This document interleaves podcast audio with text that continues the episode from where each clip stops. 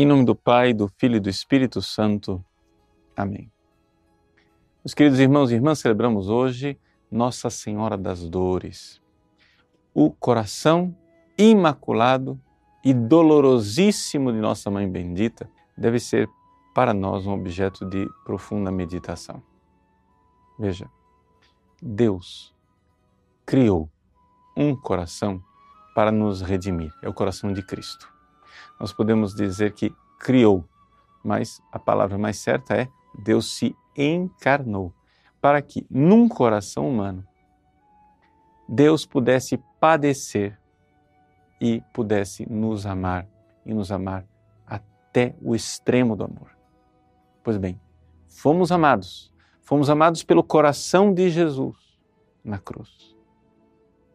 Ora, se Deus ao se encarnar, fez o coração que padeceu, era importante que ele fizesse também um coração que pudesse se compadecer. Ou seja, que fosse capaz de receber dignamente este amor. Porque, infelizmente, nós, seres humanos, ao vermos a cruz de Cristo, ao vermos nosso Senhor morrendo por nós, não mais das vezes reagimos com indiferença, com esquecimento, com frieza com ingratidão.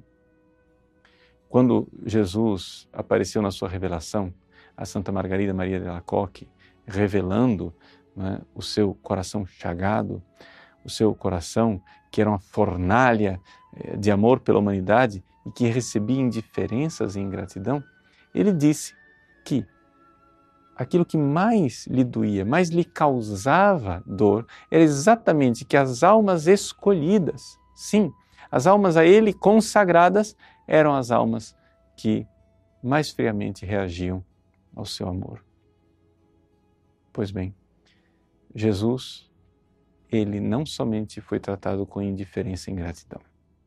Que bom, que alegria sabermos, que exultação para nós saber que ele encontrou um coração. Um coração perfeitíssimo que recebeu todo o seu amor e que se compadeceu dele, não reagiu minimamente com frieza, mas pelo contrário, viveu a compaixão, uma paixão junto com ele, o coração de Nossa Senhora, o coração de Nossa Senhora das Dores. É por isso que nós, no dia de Nossa Senhora das Dores, podemos escolher dois evangelhos que podem ser proclamados.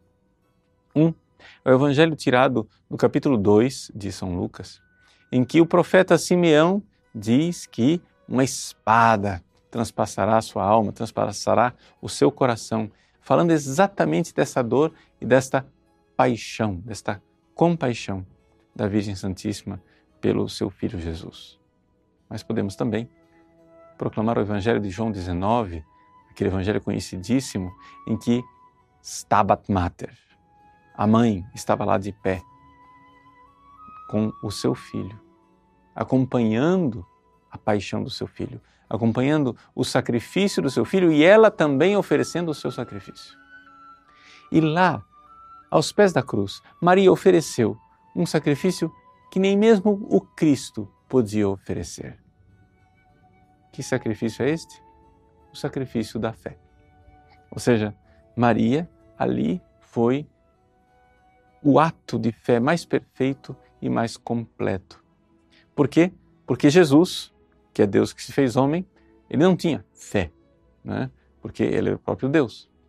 Então, qual foi a fé mais perfeita? A fé foi a de Maria, que acompanhou Jesus ali no Calvário.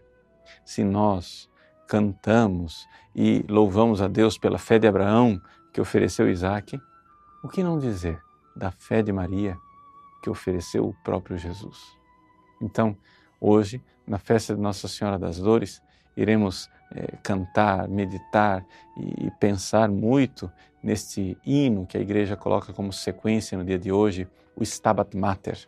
E iremos pedir a ela a graça, pode parecer uma graça estranha, mas a graça de padecer com Jesus, porque o fato de nós não sofrermos pensando no amor de Cristo na cruz por nós é o sinal de nossa frieza, nossa ingratidão e nossa indiferença. Ela, com seu coração perfeitíssimo, alcance de Deus esta graça para nós, de nós amarmos Jesus como ela amou. Deus abençoe você. Em nome do Pai, e do Filho e do Espírito Santo. Amém.